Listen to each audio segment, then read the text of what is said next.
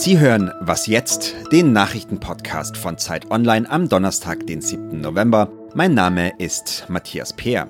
Wir fragen heute, wie genau unsere Patientendaten zu Forschungszwecken genutzt werden sollen und wie gut die Unternehmenskultur bei Google wirklich ist. Zuerst aber die Nachrichten.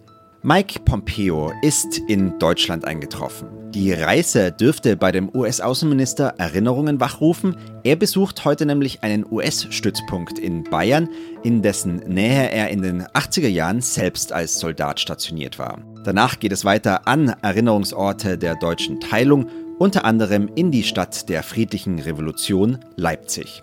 Daneben wird es aber auch politische Gespräche mit Kanzlerin Angela Merkel geben. Umstritten sind zwischen den beiden Politikern nach wie vor die deutschen Rüstungsausgaben. Bei der Lufthansa läuft seit Mitternacht ein für 48 Stunden angesetzter Streik der Flugbegleiter. Für heute und morgen sind deshalb 1300 Flüge gestrichen worden. Rund 180.000 Passagiere sind laut dem Unternehmen davon betroffen. Die Gewerkschaft UFO fordert unter anderem höhere Spesen und Zulagen für die Flugbegleiterinnen und Flugbegleiter. Redaktionsschluss für diesen Podcast ist 5 Uhr. Diese Episode von Was jetzt wird präsentiert von On. On-Schuhe testen und das neue Laufgefühl selbst erfahren. Unter www.on-running.com slash was jetzt einen Schuh oder ein Kleidungsstück auswählen und bestellen. Wir garantieren die volle Kostenerstattung innerhalb von 30 Tagen. Willkommen zu einer neuen Was jetzt Folge. Hier ist Rita Lauter. Digitale Versorgung Gesetz. Schon der Name dieses Gesetzes klingt schief aber auch am Inhalt stoßen sich viele Kritiker. Das Vorhaben von Gesundheitsminister Jens Spahn sieht unter anderem vor, dass Daten aller gesetzlich Versicherten an die Forschung gehen. Und heute befasst sich der Bundestag mit dem Gesetz. Bei mir im Studio ist jetzt unsere Wissensredakteurin Alina Schadwinkel. Hallo.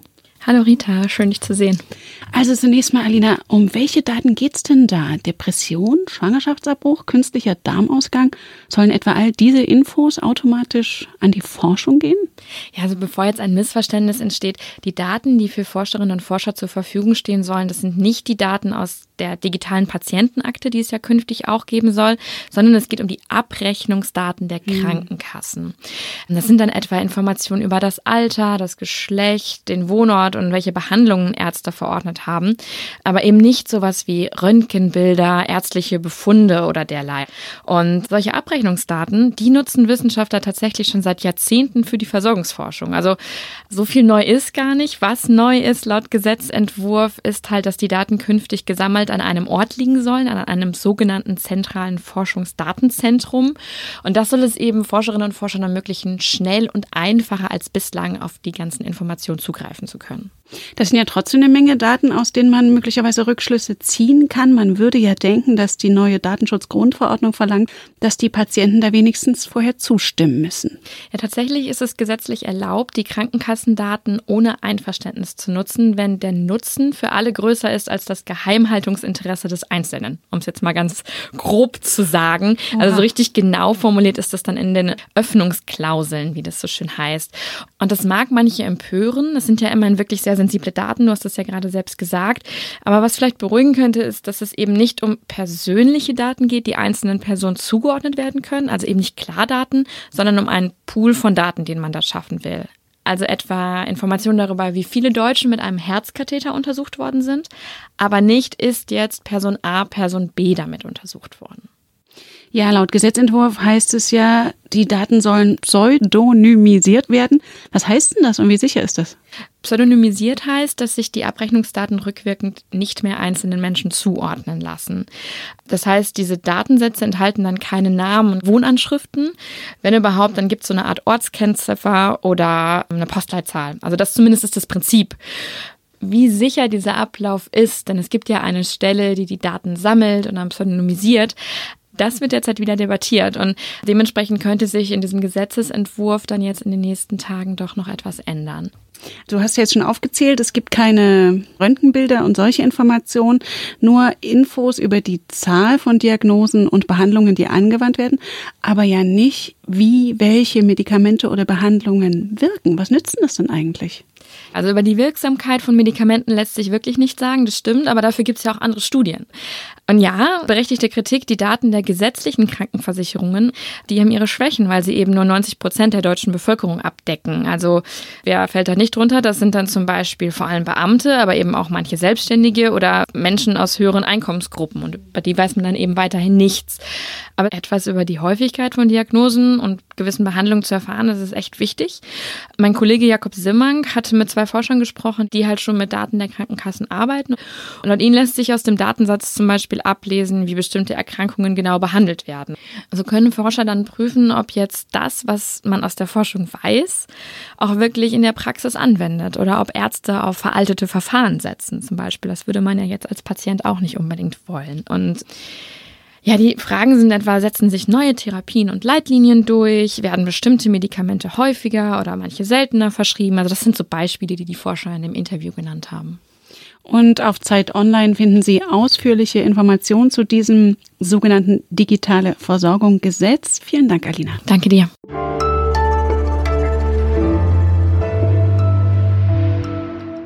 Und sonst so? Die gleichen Fragen, die wir der Großvätergeneration gestellt haben, die 1933 versagt haben als zum Beispiel Mitläufer, möchte ich nicht von meinen Enkelkindern gestellt kriegen. Mit diesem dramatischen Vergleich wirbt Gletscherforscher Christoph Schneider für ein Umsteuern in der Klimapolitik. Zusammen mit der Wissenschaftlerin Antje Bözius gehört er zu den Unterzeichnern eines Appells von 11.000 Wissenschaftlern, die davor warnen, dass die Menschheit vor noch nie dagewesenem Leid stehe.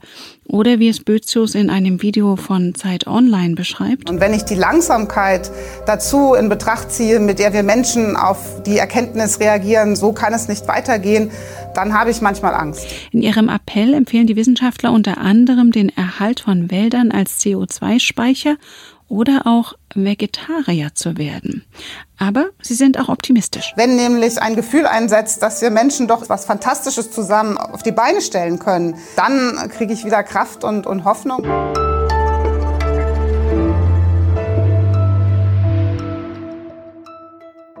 Don't be evil, sei nicht böse. Mit diesem Slogan versucht der Google-Konzern gern sein milliardenschweres Business als Beitrag zur Weltverbesserung darzustellen. Doch schon lange wird Google von außen kritisiert, etwa wegen Steuervermeidung, Marktmissbrauchs und Sorgen um den Datenschutz. Und nun mehrt sich auch die Kritik aus dem Inneren des Unternehmens. Ann-Kathrin Netzig hat dazu für die Zeit recherchiert und ist jetzt am Telefon. Grüß dich. Hallo. Ann-Kathrin, du hast mit zahlreichen ehemaligen und aktiven Googlern, wie sie sich selbst nennen, gesprochen. Was sind ihre wichtigsten Kritikpunkte? Der Kernvorwurf ist, dass Google sich in den Augen der Mitarbeiter genau von diesem Anspruch Don't be evil verabschiedet hat. Angefangen hat das Anfang 2018, als die Google-Mitarbeiter mitbekamen, dass Google einen Vertrag mit dem US-Militär geschlossen hat, wo Google für das Drohnenprogramm des US-Militärs, was ja wahnsinnig umstritten ist, schon seit Jahren eine Software programmieren sollte, um die Aufnahmen der Drohnen automatisch auszuwerten. Und dann wenige Monate später hat Google seinen eigenen MeToo-Fall erlebt. Da wurde bekannt, dass ein wirklich sehr mächtiger Google-Manager namens Andy Rubin eine untergebene Mitarbeiterin zum Oralsex gezwungen haben soll. Er bestreitet das, aber Google fand diese Vorwürfe dann in einer internen Untersuchung relativ glaubwürdig und hat den dann rausgeschmissen, ihm aber noch eine Abfindung von 90 Millionen Dollar sozusagen geschenkt. Und das war dann der zweite Vorfall, der vor allen Dingen die Google Frauen auf die Barrikaden gebracht hat. Also einmal das umstrittene Drohnenprogramm, das ja durchaus für gezielte Tötungen genutzt wird und andererseits der goldene Handschlag für einen mutmaßlichen sexuellen Übergriff. Das heißt, es geht einerseits um die Geschäftsfelder von Google und andererseits um die Unternehmenskultur. Wie reagiert denn der Google-Chef Sundar Pichai darauf?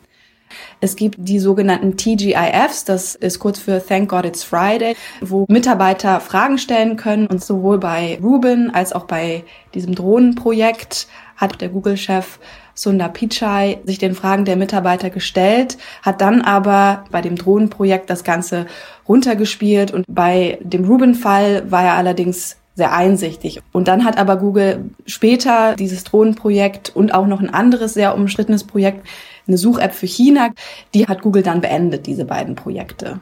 Da haben die Mitarbeiterinnen und Mitarbeiter doch einen ziemlich großen Erfolg gehabt, dass sie so in Unternehmensentscheidungen eingreifen konnten.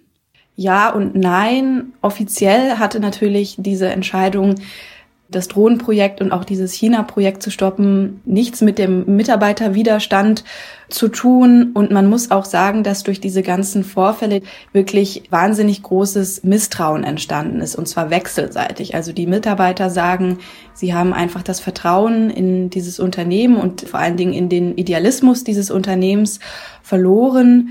Google ist aber auch sehr misstrauisch geworden, weil im Zuge dieser ganzen Geschichten sehr viele Leaks an die Presse durchgestochen wurden und hat jetzt so reagiert, dass beispielsweise Dokumente, die früher fast alle Google-Mitarbeiter eigentlich intern abrufen konnten, nicht mehr so leicht zugänglich sind und hat auch einige von den lautstärksten und prominentesten Kritikern aus dem Unternehmen gedrängt, wobei Google bestreitet, dass es tatsächlich so gewesen ist. Und deine Recherche zu Google findet sich in der neuen Ausgabe der Zeit. Vielen Dank an Katrin. Dankeschön. Das war was jetzt der Nachrichtenpodcast von Zeit Online. Wir freuen uns über Ihre Mail an wasjetzt@zeit.de für Sie im Studio bei Rita Lauter. Wenn Sie mögen, bis morgen. So im Alltag ganz ohne Google geht's auch nicht so richtig, oder? Ich glaube, ich würde mich immer verlaufen, wenn ich Google Maps nicht